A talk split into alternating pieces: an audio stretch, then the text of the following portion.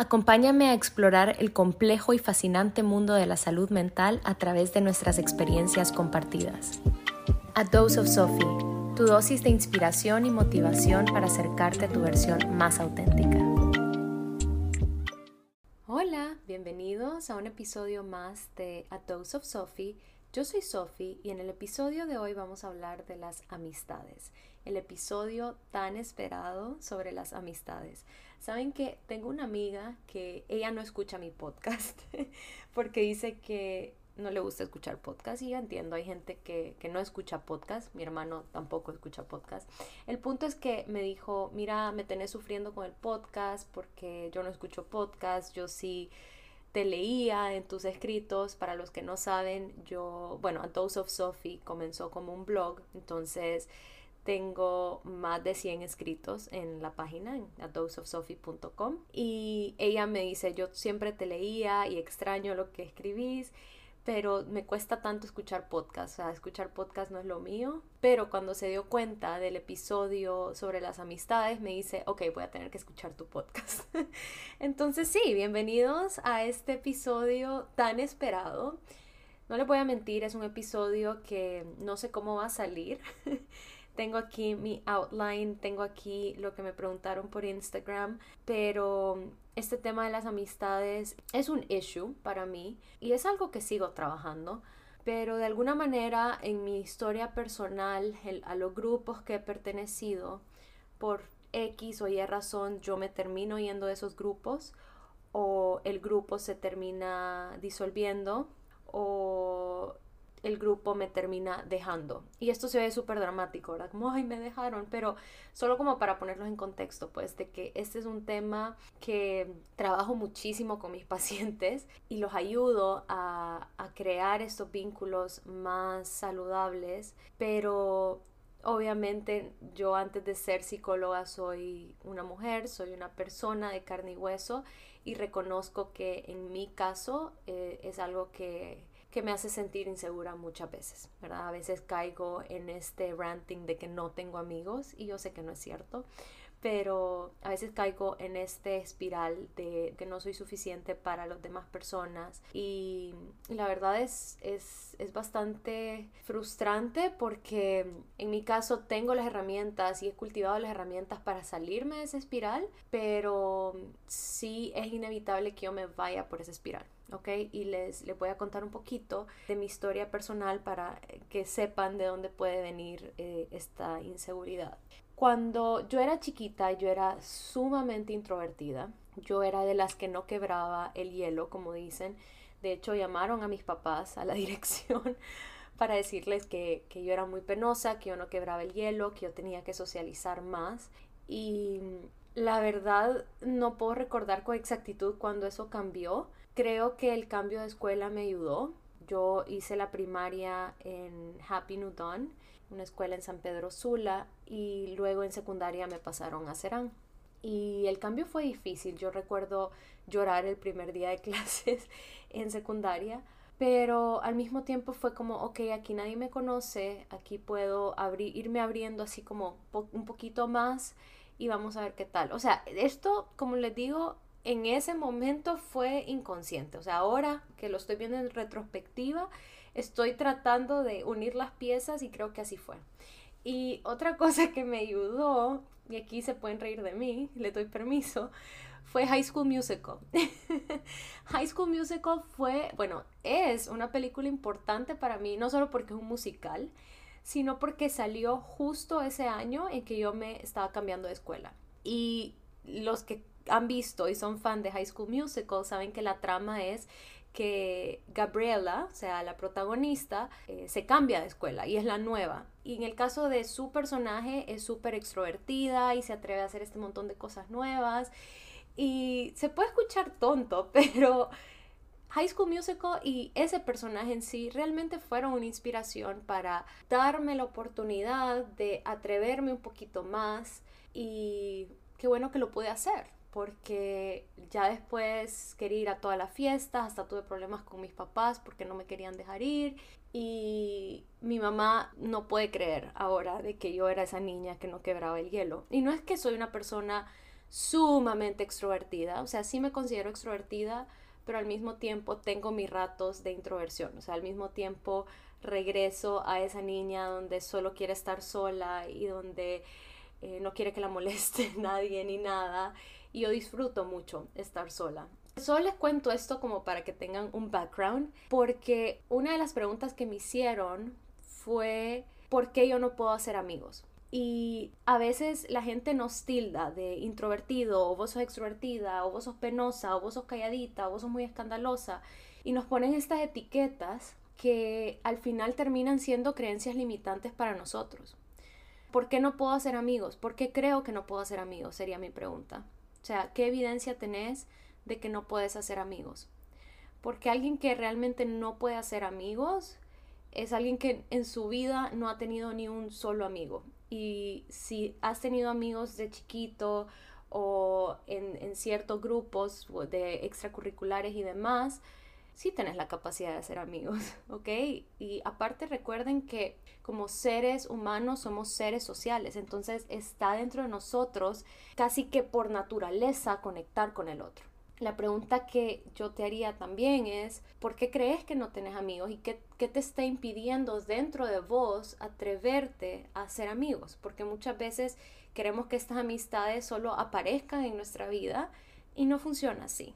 Si has sido tildado por alguna etiqueta, sabe que esas etiquetas no te pertenecen y que hay rasgos, o sea, probablemente yo tengo el rasgo de introversión, yo me decidí a desafiarlo, como les digo, ahora estoy uniendo las piezas, en ese momento no es que yo me di cuenta y como, ay, yo tengo este rasgo y me voy a desafiar de esta forma, no, o sea, simplemente fue algo que la Sofía de ese momento decidió con las herramientas que tuvo en ese momento y le funcionó. Pero si yo me hubiera quedado con que no, yo no rompo el hielo, no, yo que yo soy así, es que yo odio ser así, probablemente con mis actitudes, con mis acciones, yo hubiera reforzado este rasgo y nunca me hubiera dado la oportunidad de, de atreverme.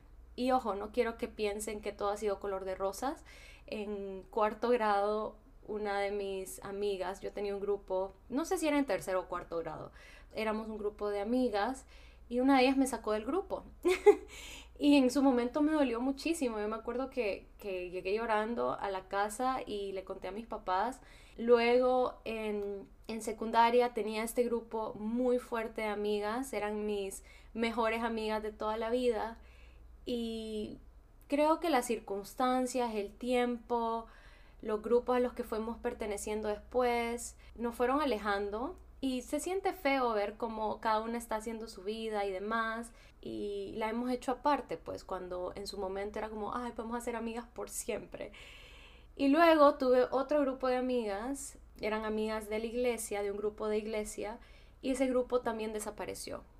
Porque bueno, hubo inconvenientes dentro del grupo que no, diferencias irreconciliables, podemos decirle. Ven que este patrón que les comentaba al inicio se repite este patrón de o el grupo se aleja de mí o yo me alejo del grupo o de alguna manera el grupo deja de existir y actualmente les puedo decir que no tengo un grupo de amigas, o sea, como un grupo de chicas, no tengo. Sí tengo amigas, sí tengo amigos también, amigos hombres, pero así como de pertenecer a un grupo, no.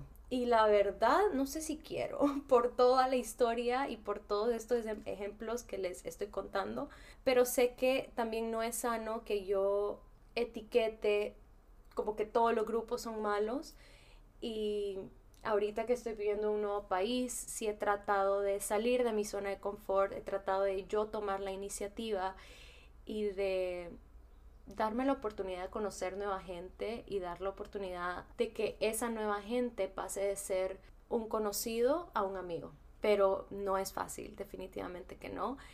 Hay diferentes tipos de amistades y de lo que yo he aprendido, y es algo que le enseño a mis pacientes también, es que las etiquetas nos hacen mucho daño. O sea, estas etiquetas de mejor amigo, amigos de la iglesia, mi amiga de toda la vida, mis amigos de la escuela, nos hacen mucho daño porque con esa etiqueta vienen un montón de expectativas. Por ejemplo, como esta chica es mi mejor amiga, Yo espero que en mi cumpleaños me ponga en su historia de Instagram y espero que me mande un regalo y espero que me llame y espero que sea como todo este show, ¿no? Y puede que mi amiga simplemente no sea detallista. Puede que para mí los detalles sean importantes, pero acuérdense que somos personas diferentes, entonces puede que mi amiga no sea para nada detallista y esto no quiere decir que mi amiga no me quiere, esto no quiere decir que no le importa a mi amiga, pero ven que solo por el hecho de que tiene esta etiqueta de mejor amiga, yo espero este montón de cosas de ella. Y esto nos lleva a decepcionarnos, esto nos lleva a resentirnos y esto nos lleva hasta alejarnos de las personas. Entonces yo dejé de poner etiquetas porque reconocí el daño que nos hacen, ¿ok? Y al poner esa etiqueta estamos compartimentalizando, uy, no sé si esa palabra existe, pero bueno, estamos categorizando a esta persona y ya no la estamos viendo como realmente es, sino que la estoy viendo como yo quiero que sea, ¿ok? Entonces, esta amiga de la iglesia no le doy la oportunidad de hablar con ella otras cosas que no tengan que ver con iglesia, por ejemplo. O estas amigas de la escuela vienen como con esta necesidad de que tenemos que saber todas nuestras vidas porque hemos sido siempre amigas no les doy la oportunidad de que seamos o que nuestra relación vaya evolucionando. Yo solo estoy poniendo ejemplos, ¿verdad? Pero para que me vayan entendiendo el peso que las etiquetas pueden tener no solo en la otra persona, sino en nosotros por las expectativas que vamos depositando a raíz de estas etiquetas. Los amigos se disfrutan más cuando los aceptamos tal y como son. Si esta amiga yo ya sé que no es detallista, que su lenguaje del amor no es a través de los regalos, pero que sí es a través de los actos de servicio, por ejemplo. Entonces, cada vez que necesito ayuda, esta amiga siempre está. Ven que esto me ayuda a disfrutar más su amistad porque la tomo tal y como es, no como yo quiero que sea. Y esto da la oportunidad de una amistad mucho más real, mucho más auténtica, en la que ella también me toma a mí como soy y no como ella quiere que sea. ¿Ok? Entonces, esto me lleva al otro punto de las características de una amistad sana. Una amistad sana se ve recíproca, que me parece que este término ya lo he dicho en, en estos episodios de las relaciones interpersonales, la reciprocidad. También otra característica de una amistad sana es la lealtad, y aquí hay una frase famosa que dice, esas personas que aun cuando vos no estás presente, te pudieran defender si alguien más está hablando de vos, bueno, alguien más está hablando mal de vos, esas son las personas que quieres tener cerca, o sea, personas que realmente sean leales a, a la amistad y que tenés la plena confianza de que están ahí y que de verdad son sinceras. Y la otra característica, el apoyo. Es decir, una amistad sana es aquella que está en los buenos momentos, pero también está en los malos. Y Ojo cómo está en los malos, ¿no? En los malos no necesariamente es que nos va a quitar este problema, pero que está ahí acompañando, que está ahí apoyando, que simplemente solo está. Acuérdense que muchas veces solo queremos que la gente esté. Y la otra característica que lo hemos hablado un montón es el respeto. El respeto a la persona que tengo enfrente. Saber de que la persona que tengo enfrente es un individuo único, un individuo con una historia personal muy diferente a la mía, que no tiene que pensar igual, que no tenemos que tener las mismas ideas, que no tenemos que tener los mismos gustos, pero sí el mismo nivel de respeto, ¿ok? Y cuando hablamos de respeto, que lo hablábamos mucho en el episodio de los consejos, hablamos del no juicio. Y esto es algo que puse en Twitter hace como unos tres días. Menos juicio, más acompañamiento, será esa la fórmula de una amistad sana o de una amistad exitosa. Porque, ¿quién soy yo para juzgar a mi amigo? O sea, por más que yo considere que las decisiones que mi amigo está tomando no son las correctas, no me toca a mí juzgar.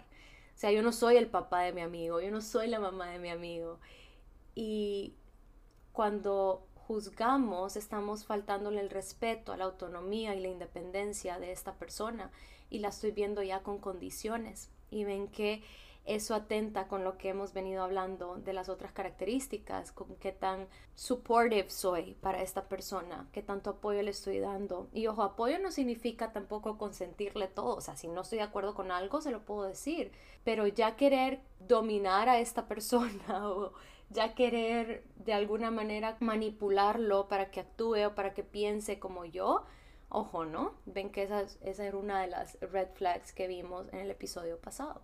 Y sobre todo la reciprocidad. Yo creo que ya hablé de la reciprocidad, pero una amistad es una relación de dos y no puede todo el tiempo llevar la batuta solo una persona. O sea, tiene que haber esfuerzo, tiene que haber dedicación de tiempo de ambas partes para que esta amistad se cultive.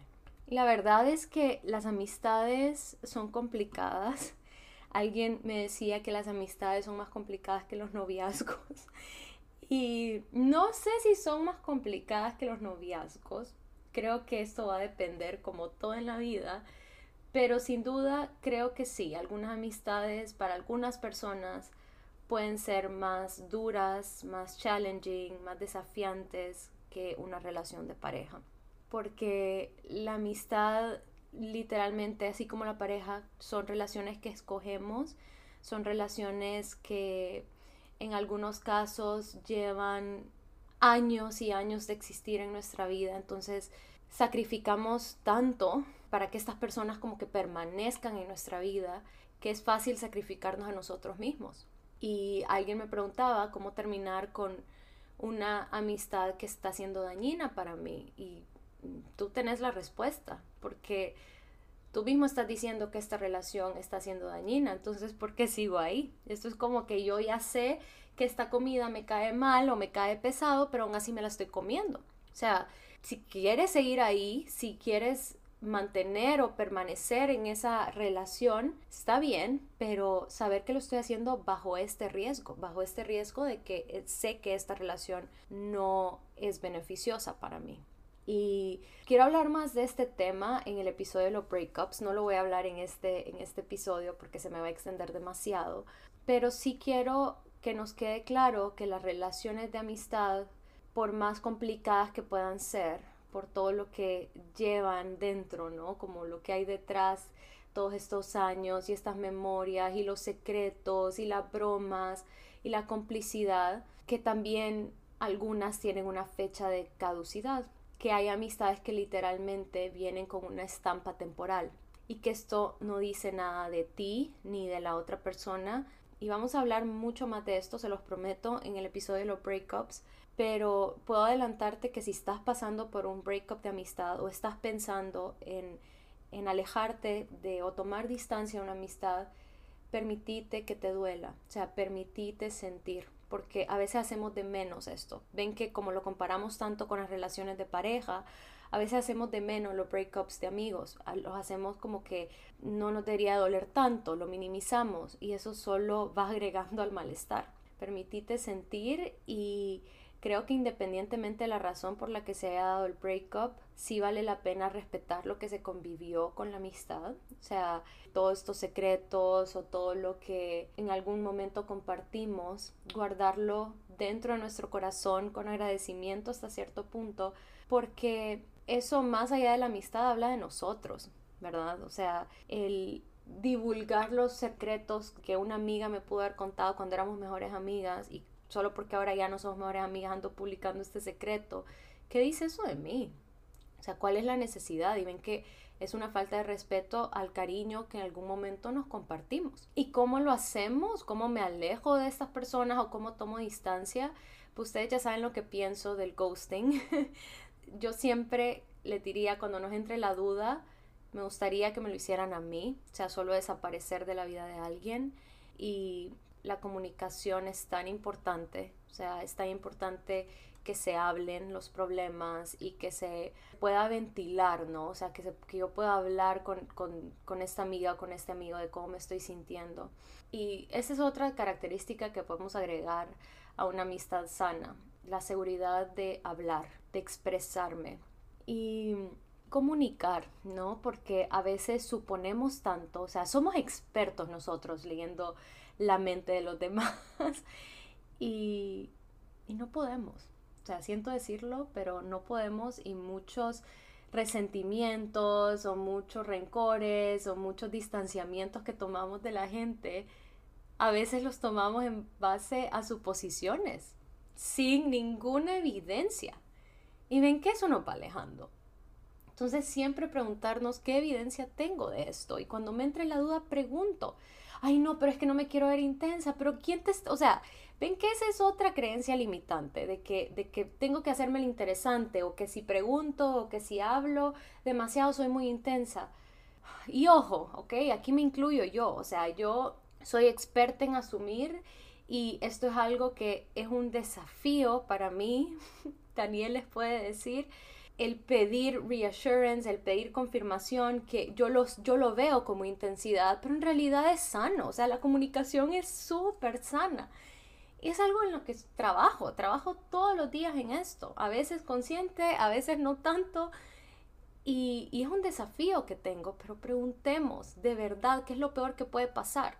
Lo peor que puede pasar es quedarnos con la duda, alejarnos de esta persona en base a aire o sea, en base a una simple suposición que no sabemos si es cierta o no. Y vamos a terminar este episodio con cómo hacer amigos nuevos cuando ya hay grupos existentes. La verdad no sé. no sé, yo estoy en esas. Estoy experimentando. Quizás en unos meses pueda tenerles más información al respecto. Pero aquí quiero volver al inicio de este episodio a que revisemos nuestras creencias limitantes con respecto a las amistades y que nos atrevamos más, porque no nos han enseñado a tomar iniciativa, no nos han enseñado a disfrutar salir de nuestra zona de confort, nos han enseñado a quedarnos como, no, no quiero decir estancados, pero no se me ocurre otra palabra, nos han enseñado como a quedarnos en la comodidad, quedarnos en lo que ya conocemos y en mi caso, pues ustedes saben, yo me tuve que mudar a otro país, así que estoy construyendo estas nuevas amistades.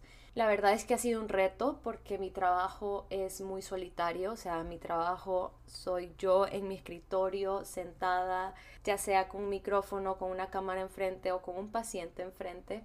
Y no puedo ser amiga de mis pacientes, o sea, es un trabajo que, que no me permite tener coworkers por los momentos, quizás en un futuro sí pueda ampliar mi equipo y pueda tener coworkers. Entonces he tenido muy poca oportunidad, la verdad, de, de hacer amigos a los lugares que voy a bailar. Ya pasa esto que me, que me escribieron en la pregunta de que ya hay grupos existentes, o sea, ya que existen estos grupitos. Pero a pesar de que existan estos grupitos, me he dado cuenta de darnos la oportunidad de quebrar el hielo. Y miren quién se los está diciendo, la chica que no quebraba el hielo cuando era chiquita. Pero les voy a poner un ejemplo. En, un grupo de. En uno de los grupos a los que pertenezco, que voy a bailar los miércoles, yo no sabía si la siguiente semana iba a haber clase. Entonces yo podía googlearlo, ¿verdad? Porque a veces lo ponen en, en la página. Podía preguntarle a la maestra, ¿ok? Esa era otra opción. O podía preguntarle a una de mis compañeras. Y obviamente lo que más me saca de mi zona de confort es preguntarle a una de mis compañeras. Pero eso hice. Le pregunté a una de mis compañeras y ya eso me llevó a que ella me preguntara otra cosa y ya tuve una mini conversación con ella. Ojo, no es que ella ya se convirtió en esta amiga súper cercana, pero a partir de ese momento ya sentamos una base de que nos podemos hacer preguntas y ya no sabemos nuestro nombre, ya dimos como un pasito más allá. ¿Sí? Entonces a eso me refiero. Ir pasito a pasito saliendo de tu zona de confort. Eso que te da miedo hacer, hacelo. Aún con miedo lo puedes hacer. Pensá qué es lo peor que puede pasar. O sea, lo peor que puede pasar en, en mi caso es que esta persona me ignorara.